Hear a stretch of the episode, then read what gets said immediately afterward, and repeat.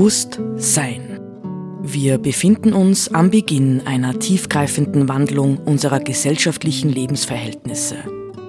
Welche Gedanken und Inspirationen können uns dabei helfen, diesen Wandel zu bejahen und zu gestalten?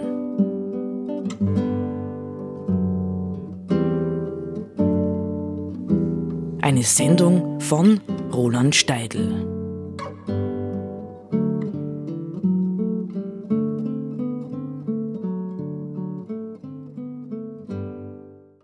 Haben in der letzten Sendung begonnen, über Armut zu sprechen. Und zwar in einem etwas anderen Sinn, nicht als wir das zurzeit landläufig in der gegenwärtigen Krise tun, nämlich in einem positiven Sinn.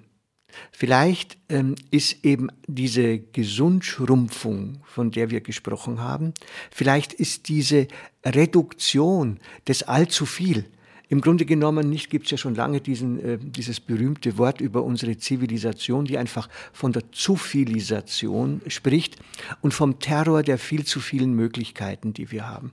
Und die im Grunde genommen unser Leben, man könnte beinahe sagen, aushöhlen.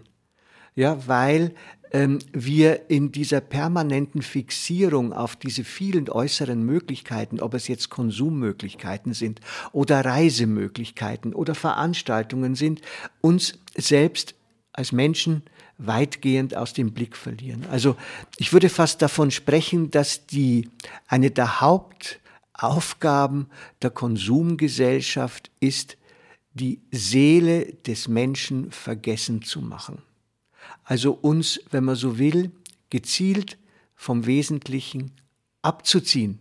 Denn nur wenn wir vom Wesentlichen abgezogen sind, sind wir verführbar, ja, für all die vielen überflüssigen Angebote, äh, die wir aber wahrnehmen müssen, damit die Wirtschaft brummt.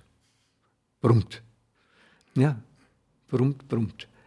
Ähm, jetzt möchte ich diesen Gedanken Mm, noch ein bisschen fortsetzen, ja, den Gedanken, ähm, ähm, wie positiv, fruchtbar ähm, und notwendig eigentlich dieses Armutsmotiv ist. Vielleicht noch ein kleiner Einschub. Ich las letztlich ein äh, Interview mit dem Kärntner Landeshauptmann Peter Kaiser und war überrascht, ja, dass er in dem Interview plötzlich auch sozusagen durchschauen ließ, ähm, dass er eigentlich nicht genau weiß, wo wir uns genau, wo wir uns zurzeit geschichtlich befinden.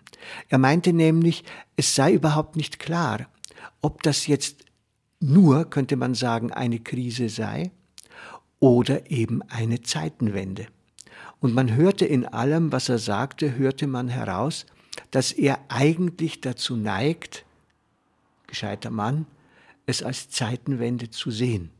Das bedeutet, es, ja, von Krise zu sprechen und von Zeitenwende ist wirklich etwas ganz anderes. Von Krise zu sprechen heißt, wir überwinden die Krise und dann ist wieder alles gut. Aber von Zeitenwende zu sprechen, das heißt, es beginnt etwas völlig Neues, wofür wir noch kaum die Mittel haben, es zu handeln und zu verstehen. Also wir sind wieder dort, wo wir in der vorletzten Sendung gewesen sind. Wir sind beim Nebel. Ja, also wir müssen uns gewissermaßen durch ein fremdes Land, durch eine Undurchschaubarkeit von möglichen Zukünften hindurch lavieren, um in irgendeiner Form eine neue Kontur für eine, wenn möglich, positive Zukunft zu finden. Und da sind wir natürlich durchaus wieder bei dem alten Thema, hm, äh, sozusagen Veränderung per Design oder per Desaster wenn wir uns nicht mit dem Gedanken anfreunden, dass die Gesellschaft, so wie wir sie kennen, an ein Ende gekommen ist oder spätestens in der nächsten Krise kommen wird, dann sind wir wahrscheinlich nicht bereit und nicht imstande, äh, diese Veränderung, die Transformation, vor der wir stehen, positiv zu gestalten, sondern wird sie uns überrumpeln. Ich habe hier ähm, nämlich, das ist ja spannend, nicht, dass die ähm, Finanz- und Bankenkrise 2008, 2009 so unglaublich kreativ gewesen ist. Da habe ich ein, ein schönes Buch von damals noch, also auch 2009 erschienen, ähm, von einem äh, deutschen ähm, äh, ursprünglichen Grafen, nicht Alexander von Schönburg. Der hat ein Buch geschrieben, er ist, glaube ich, Journalist, äh, Die Kunst des stilvollen Verarmens. Untertitel Wie man ohne Geld reich wird. Ich vermute, dass dieses Buch ziemlich sicher bald wieder neu aufgelegt wird, weil das Thema ja ein bisschen brennt. In diesem Buch schreibt er am Anfang, ich möchte äh, das ein bisschen zitieren. Also Alexander von Schönburg, ähm, adeliger ich glaube sogar, er hat sogar österreichische Wurzeln. Ähm, Adeliger, der jetzt, er dürfte so wahrscheinlich Mitte 50 sein, geschätzt, ähm, alt ist, schreibt da, was ist denn nun, wenn wir uns alle ein wenig einschränken müssen? Wenn wir unser Grundrecht auf Flachbildschirme, Zweitwagen und Thailandurlaube einbüßen? Muss das so schlimm sein? Besinnen wir uns doch mal auf die erfreulichen Seiten der Krise. Zunächst ist es ja so, dass Scheitern lange einen schalen Beigeschmack hatte. Scheitern, schrieb einmal der amerikanische Soziologe Richard Sennett, ist das große Tabu der Moderne. Damit ist es endlich vorbei. Die größten Helden der Gegenwart machen uns das Scheitern vor und nehmen ihm damit das Beschämende. Leute wie Stanley O'Neill vom Bankhaus Merrill Lynch, der über 50 Milliarden Dollar verbraten hat und dennoch über 160 Millionen Dollar Abfindung kassierte. Jahrzehntelang redete der Kapitalismus uns ein, Scheitern sei peinlich. Armut bedeutete, der hat's nicht gepackt, der Blöde, der Faule. Doch die Legende des Kapitalismus, der uns ständig einbläute, jeder kann's, hat sich als unhaltbar erwiesen. Es kann eben nicht jeder. Karrieren werden geknickt, es gibt Gewinner und Verlierer, und die Verlierer werden immer mehr. Wer heute arm ist, muss sich nicht länger als persönlich Scheiternder fühlen. Er verarmt als Teil eines viel größeren Prozesses. Damit bekommt sein Schicksal eine historische Dimension, die tröstlich sein kann. Ja, das finde einen sehr spannenden Punkt, nicht weil wir ja gerade dann, wenn wir scheitern, ja, oder wenn wir verarmen, Job verlieren, ist es ja ganz, ganz häufig, ich glaube insbesondere bei Männern, dass man die Schuld bei sich selber sucht, ja. Ich bin nicht gut genug gewesen oder, oder, oder.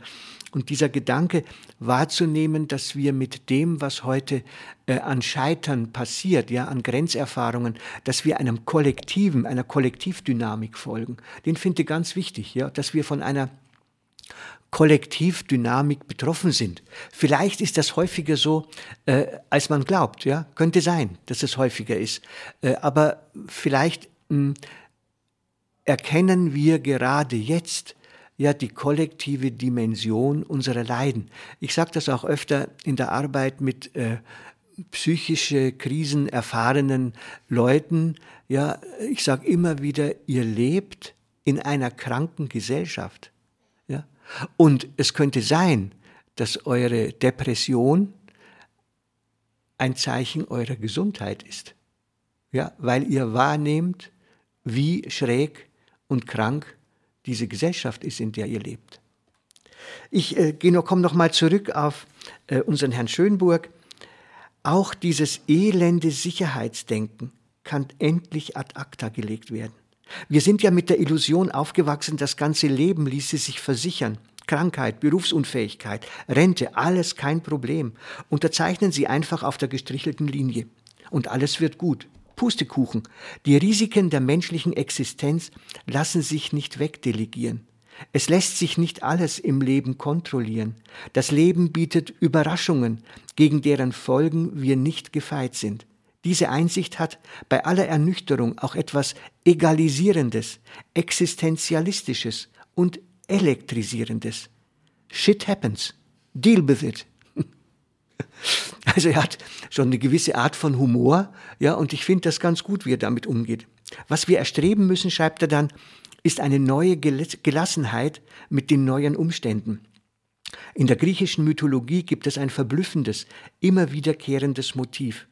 Der, der mit seinem Unglück hadert, verstrickt sich immer tiefer darin, wohingegen sich bei dem, der sich damit abfindet, die Fesseln des Schicksals plötzlich lösen. Wenn die Indianer es krachen lassen wollen, veranstalten sie gern ein Potlatch.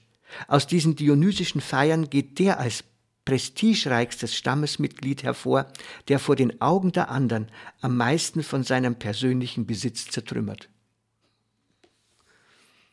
Ich denke, das sind zumindest äh, anregende äh, Gedanken. Vielleicht noch ein letztes aus der Feder von Schönburg, wo er schreibt, Höflichkeit, Liebenswürdigkeit, Freundlichkeit, Hilfsbereitschaft, alles Dinge, die das Leben angenehm machen, lassen sich geradezu ins Unendliche steigern und sind vollkommen unabhängig von materiellen Gegebenheiten. Erfreulicherweise trifft das übrigens auf sämtliche Tugenden zu. Im Gegensatz zu Moralgesetzen, die immer endlich sind, weil ihnen ein Tu dies nicht und Tu das nicht zugrunde liegt und sie erfüllt sind, wenn man dieses unterlässt oder jenes vermeidet, haben Tugenden den unschlagbaren Vorteil, unendlich zu sein. Man kann nie zu viel lieben, glauben, hoffen. Auch hat man noch nie gehört, dass jemand zu klug, zu tapfer, zu gerecht oder zu maßvoll gewesen ist. In Zeiten des Mangels sind Tugenden also etwas, mit dem man, ohne sich Vorwürfe machen zu müssen, verschwenderisch umgehen sollte. Und letztlich sagt er dann, ähm, der größte Schatz, den wir gewinnen können durch gemeinsames Verarmen, ist die Wiederkehr der Solidarität.